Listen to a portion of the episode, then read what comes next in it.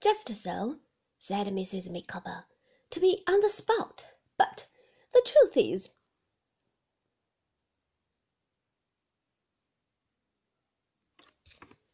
Just so, said Mrs. Micawber, to be on the spot. But the truth is, talent is not wanted in the custom house.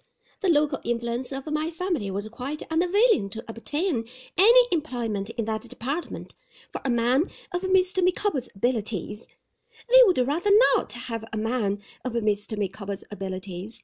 He would only show the deficiency of the others. Apart from which, said Mrs. Micawber, I will not disguise from you, my dear Master Copperfield, that when that branch of my family which is settled in Plymouth became aware that Mr. Micawber was accompanied by myself, and by little Wilkins and his sister, and by the twins, they did not receive him with that ardour which he might have expected, being so newly released from capacity.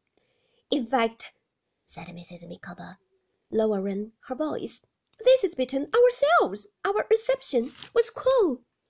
Dear me, I said. Yes, said Mrs. Micawber.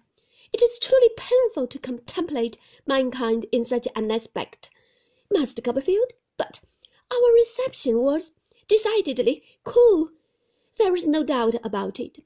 In fact, that branch of my family which is settled in Plymouth became quite personal to Mr. Micawber before we had been there a week.